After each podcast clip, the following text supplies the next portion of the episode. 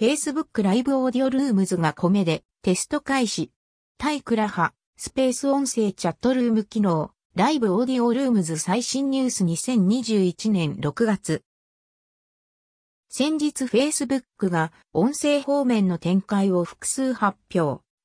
その中で Twitter スペース、 Clubhouse、Clubhouse 対抗機能となりそうな Live Audio Rooms、Live Audio Rooms を夏に向けて公開予定と発表。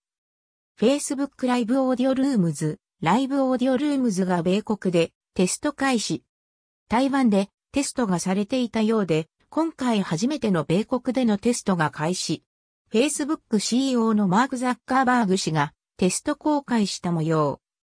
以下、ツイートされていた Live Audio Rooms、Live Audio Rooms の画面。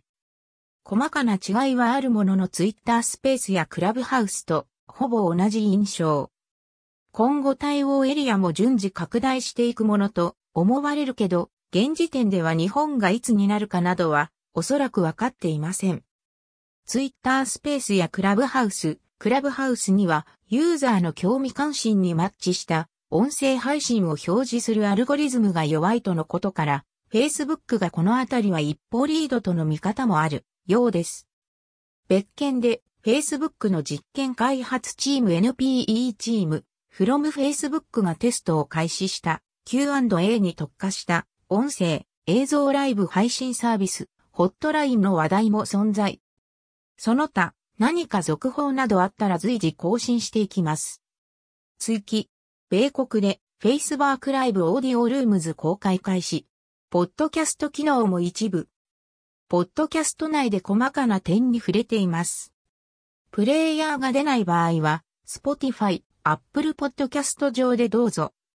白いチェック、Facebook の対 Clubhouse、Twitter スペース新機能、 Live Audio Rooms、Live Audio Rooms が、米国の一部を対象に公開。ポッドキャスト機能も、iOS 対象、一部の著名人や、Facebook グループを対象に公開。スピーカー最大50人リスナーは、無制限。Android からもアクセス可能。Facebook Pay で購入したスターで、投げ銭が可能。ウェブブラウザからは、アクセス不可エラー表示。